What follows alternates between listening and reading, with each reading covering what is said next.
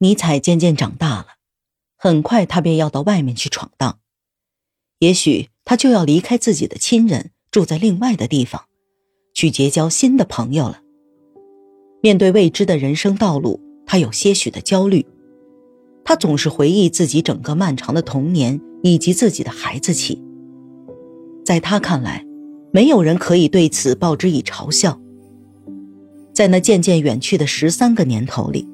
有父亲的慈爱及家人去世的悲伤，也有对家族传奇的骄傲和深深的向往，还有对音乐和诗歌的卓绝的发现。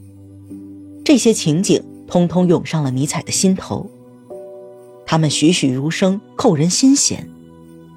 突然间，尼采沉醉于自己所经历的丰富人生当中了。他拿出钢笔，在短短十二天的时间中，写出了一部自己的童年史。当这部回忆录写完之后，他高兴极了。他这样写道：“此刻，我已经恰到好处地结束了我的笔记。对于我过去的工作，我感到满意。在我写作的过程中，巨大的喜悦充满了我的心间，这让我丝毫不感到疲倦。我认为，对早年的生活历程和灵魂的发展轨迹进行回顾是件很有意义的事情。我已经如实的记述了所有的事实，不带诗意，不加修饰，还原了生活的本貌。但愿我以后还能再多写一些像这样的东西。这段话之后，是尼采自己写的一首四行小诗：生活如镜。首当其冲便是认识自己，千万要努力求索。位于萨勒河畔的普尔塔学校距离瑙姆堡有五英里远，这是一所历史悠久的学校。自德国存在之日起，普尔塔就被建立起来了。早在十二世纪的时候，西多教团僧侣从拉丁西部来到了这片斯拉夫人聚居的土地，他们试图改变斯拉夫人的宗教信仰。他们获得了海岸两边土地的所有权，并开始在土地上修建房子和教堂，在四周筑起了高高的围墙。他们还在此地建立了一套传统，这套传统历经风霜，传承至今。僧侣们的好日子只持续到了十六世纪，很快他们就被萨克森君王驱逐出境。路德教派的信徒们定居在他们修建的教堂和房子里。信徒们保留了僧侣们创办的学校，一同被保留的还有僧侣们那一整套教学方法。一五四零年，学校的管理者在学校的教育指导中写下了这样一段话：要培养孩子们，让他们适应宗教生活，他们要接受为期六年的文学知识和道德戒律的训练。在这所学校中，学生们必须住校，同老师们待在一起。学校一直坚持禁止任何带有安闲逸乐行为的规章制度。学校中还有一套明确的等级制度，每个老师指导二十名学生，最大的学生要照管最小的学生。学校开设了宗教、希伯来文、希腊文和拉丁文的课程。在这所古老的修道院式的学校里，新教的伦理和德国民族所特有的一丝不苟人道主义精神水乳交融，形成学校里一种独特的生活方式和精神风格。这里培养出了许多非凡卓越的人物，诺瓦利斯·施莱格尔兄弟，以及兼哲学家、教育家为一身、被学校引以为荣的费希特。长久以来。尼采就被普尔塔深深吸引，渴望能够获得去普尔塔学习的机会。一八五八年十月，他的愿望终于实现了，他被授予了一份奖学金，从此离开家，进入了这所历史悠久的名校。自从进入学校起，尼采在好长一段时间里都没有做出惊人的事情，唯一一件异事发生在第一学年。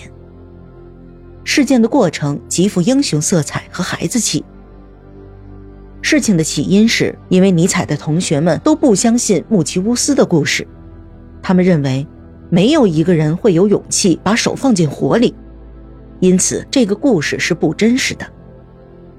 面对这些年轻批评家们的言论，尼采不屑于争辩，他只是伸手从炉中抓出一块燃烧的煤，把它放在了自己的手掌里。最后的结果便是，这个烧灼的疤痕跟随了尼采终生。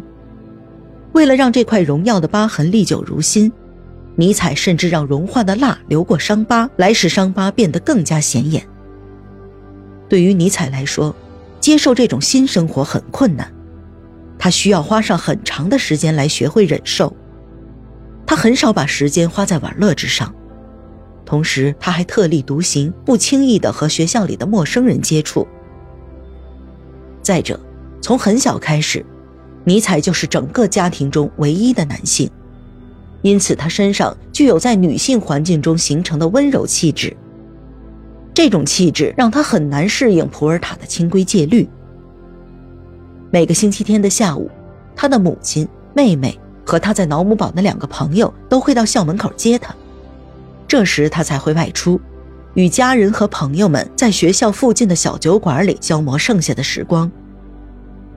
1859年7月，尼采获得普尔塔学校提供给学生的最长的假期——一个月。在这难得的自由时间中，他重访了自己喜爱的故人旧地。还到耶拿和魏玛匆匆旅行了一番。在学校里那长达一年的时间里，功课剥夺了他大量的时间，使他没办法发挥自己写作的才能。可是现在，写作的灵感和乐趣又重新在他身上得以展现了。于是，他把自己旅行的夏日印象写成了一篇略带悲怀的抒情散文。他在文中这样写道。太阳已经下山之后，我们离开了暗黑的围场。此时，我们背后的天空沐浴在金色的霞光里，而在我们头顶的上空，云彩闪耀着玫瑰色的光芒。